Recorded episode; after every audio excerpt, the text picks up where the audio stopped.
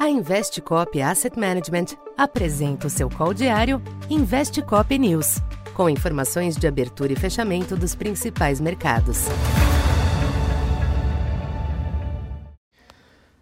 Bom dia. Eu sou Silvio Campos Neto, economista da Tendências Consultoria, empresa parceira da Investcop. Hoje, dia 6 de novembro, falando um pouco da expectativa para o comportamento dos mercados nesta segunda-feira.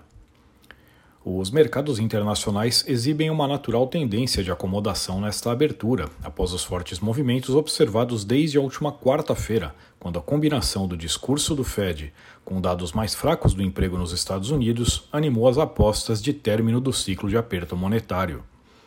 A agenda pouco movimentada de indicadores nesta semana favorece certa consolidação deste quadro de alívio, ao menos até os próximos dados de inflação, como o CPI na próxima semana, e atividade nos Estados Unidos.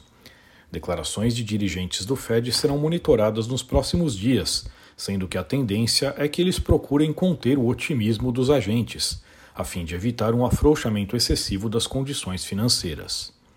Para hoje, o sinal é de oscilações ao redor da estabilidade nas principais bolsas.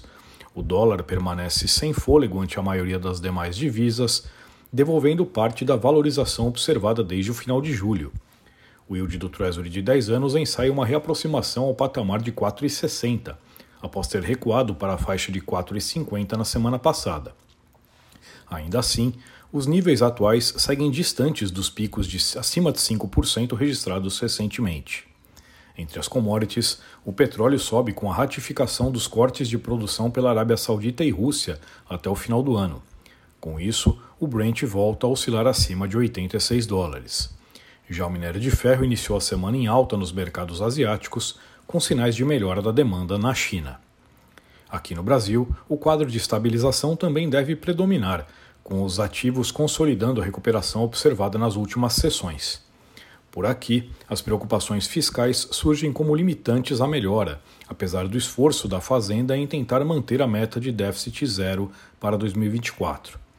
Nesse sentido, o ministro Haddad participa de painel em evento do BTG nesta manhã.